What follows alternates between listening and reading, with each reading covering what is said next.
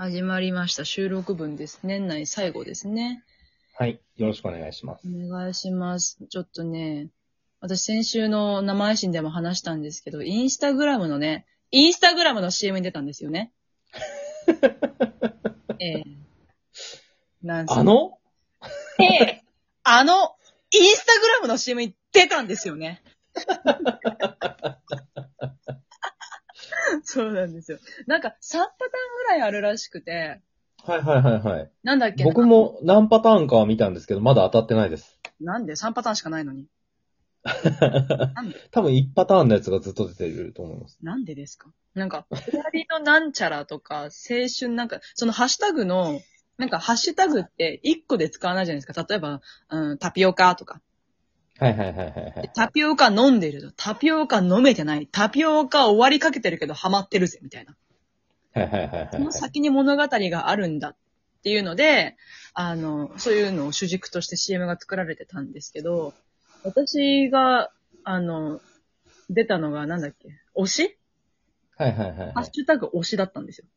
はいはいはいで。あの、推ししか勝たんみたいな、推しが天使、推しが尊すぎる中で私が最後くす玉を割りながら、推しが結婚しましたって文字と一緒に出るんですね。はいはいはいはいはい。で、あの CM の発表の時にちょうどご結婚された方々がいらっしゃったじゃないですか。はいはいはいはいはいはい。お、おってなって。タイミングがちょっとと思って。いや、世間的にはね、おめでたいことですよ、結婚中の。確かに。でも、ね、複雑な人もいるわけですよ。うんうんうんうん。なのに私、危機としてくす玉割ってるから。ごめんね。しかも大企業の。そう、大企業、インスタグラムで。もう、あー、ごめんねと思って。そう。なんか、あ優しさありますけどね、そこまで思えるっていうのは。まああの、バネさんがもちろんそっちの気持ちもわかるからっていうのはそうだと思いますけーど。そうですね。わかるっていうか、なんか私、実際その星野源が結婚するとき、どっちかわかんなかったんですよ。嘘でしょ？信じらんない。なるかもしれなかったし。ね、もうだってわかんないわけじゃないですか。例えばその相手がガッキーじゃなかったら、例えばそのよう知らない22歳のグラビアアイドルだったらどうだろうって思うじゃないですか。はいはいはい。グラビアアイドル22歳が悪いわけではなくて、なんかその、なんていうの？あ、ああ、ええみたいな、バックグラウンド見えない相手と、でも多分、星野源が選んだからいい人なんだろう。でも、わかんない。この気持ちは、なんだろうみたいな。あ 合唱、合唱コンクールが、急に合唱コンクールが開催されました。わけないですかこの気持ちはなんだろうですよ。目に見えないっていう、始まってるじゃないですか。臨床、臨床してくださいよ。そう。だから、あの、どあい、なその、本当に上から目線であれですけど、相手次第じゃないですか、こういうのって。うんうんうんうん。まあ、あと、それ、受け取る人の気持ちでもありますしね。そうそうそう受け取る人次第で変わるってところもありそうます。し。だし、その、あの、応援してる人の職業にもよるじゃないですか。もちろん表舞台に立っているには変わらないけども、そうんうんの、うんなんていうか、うーん、例えばアイドルとかだったとしたら、愛の言葉を支えてくれるとかあるわけじゃないですか。はいはいはいはいはい。で、その人が結婚したとしたら、人の、人の彼氏、旦那に好きだよ。ええ？みたいな。嬉しいけど、いい、いいの？みたいな。なるっていう感覚も私の中で想像してたんですよ。はいはいはいはいはい。どうなるんだろうって思って、でも星野源は、まあ、の、なんか、幸い、幸いって言い方したらあれかもしれないけども、こう、多くの人から、こう、祝福を受ける形で、はいはいはいはい。結婚したから、ああ、よかったねってなって、ちょっとした寂しさと、クソ、私も幸せになりたいっていう、ドロドロの気持ちを合わせもしつつ、でも幸せでよかったよっていう気持ちと落ち着きましたけど、私の結婚中のはなかなか難しいところですよ。うーん。いや、まあそうですよね。よく言うのが、その、結婚してショック受けてる人に対して、自分が結婚できると思ってるわけみたいな。ああ、よく言われますよね。ファンだったら応援しないよみたいな。うんうんうんうんうんファンだったら応援しないよ。ファンじゃない人が言うことがあるんですけど、ん誰？ってうん。はい、ありますね。うんうんどうそういうことじゃないのよっていう。うんうんうん違うのよって。なんかその、推しの応援してる人によっては、あの、このオタクたちは生命維持をしてたりとか活力になったりするわけですよ。うんうんうんうんそう。だから人生にすごく、この、関わってきてるんですけど、実際推しの人生には、私、あその、オタクは、その他大勢のうちの一人で、みたいな。まあそりゃそうなんだけど、みたいな。分かっちゃいるんだけど、それが、なんか、結構現実的になって、うってなる方もいるんですよ。うんうんうんうんうんうんそうか。お前の幸せは私一人ではできなかったんだったな、みたいな。はいはいはいはいはいはい。その別に一緒になるわけじゃないんだよ。違うんだよ、みたいな。急に、急に現実なんだよ、みたいな。そうだ、奴も役所に戸籍がある人間なんだった、みたいな。うんうんうんうん。なんか夢から急に覚めさせられるみたいな、そうなんですよね。急な現実感とのギャップなんですかね。そうなんですよね。なんか、冷めさせられたっていうのも、あれ、あの、そうですけど、なんか、そうだったね。キラキラしすぎて、そうだったね、みたいな。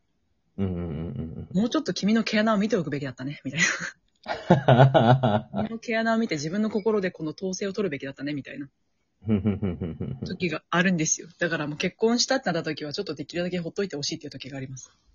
なるほどなるほど。そう。なんか、ほっといてほしいってはあれですけど、その私自身じゃなくて、その、オタクからすると。オタクたちをってことですよね。ちょっと代代表して言うのもちょっと違いますけど、でもなんか私自身もすごいいやいや、なんとなくわかります。そのわかりま、すえわかります。よかったよかった。なんかその私も LINE ですごい来たんですよ。あの、大丈夫？とおめでとう？とおめでとうなのか？っていうのが来た。はいはいはいはいはいはい。おめでとうでいいのか？みたいな。うんうんうんうんで、なんかそのみんな私の反応を結構探ってる感じもすごい優しいなと思って嬉しいなとうん。思ったなんか意外と元気だったから、なんか申し訳ないぐらいに元気なんでごめんねって言ったら、あ、よ、いや、あ、まあ、まあ、よ、よかったよ、じゃあ、みたいな。うんうんうんそう、だからなんか、ねあの、まず、ちょっと様子見てほしいですよね、周りの人は。うん。なるほど。その報道が出たタイミングではそ。う出たタイミングで、なんか、スタンプ1個とか、なんか、はいはいはいはいはい。い、い、生きてる。当たり障りのないスタンプを。そうそうそう、い生きて、生きてるぐらいの感じで。で、あの、既読だけついたら、あ、あ、みたいな。させるような。うんあ、みたいな。え、それは、ハンカチ欲しい？あの、チキン、チキンが欲しいとかある？みたいな。え酒？酒？みたいな。どっちの意味の酒？みたいな。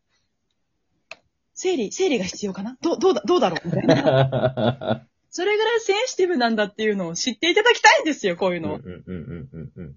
そう。なんか、その、まあこれだけね、その、うん推し活とかお仕事みたいなのがうん普及した今となっては、やっぱその辺のケアというか、うん。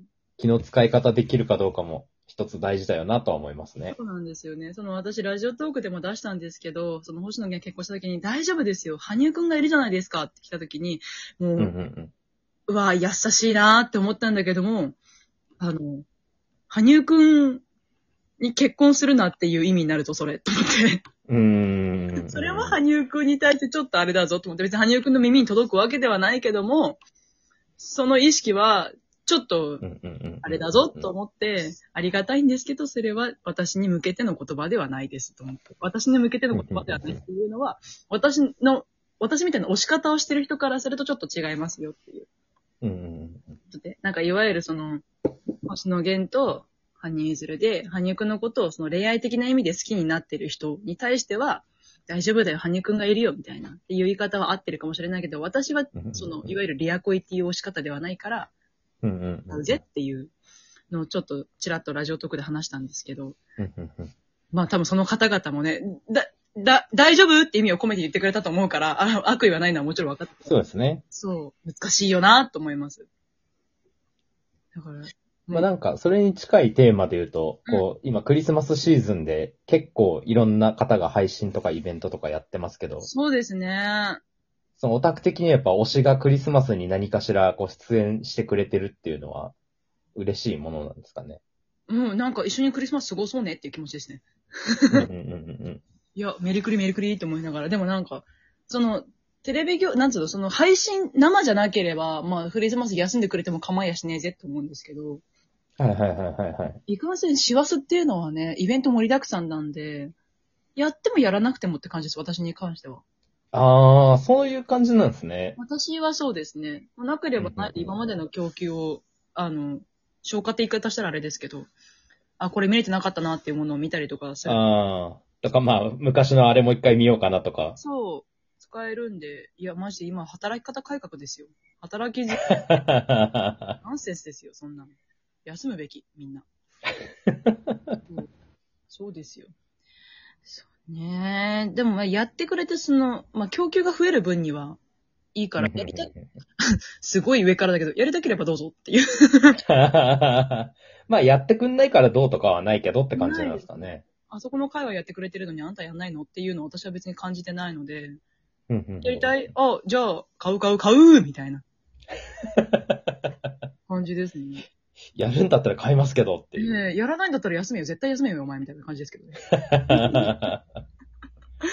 さあ、そんな感じで話してまいりました。年内最後の収録でした。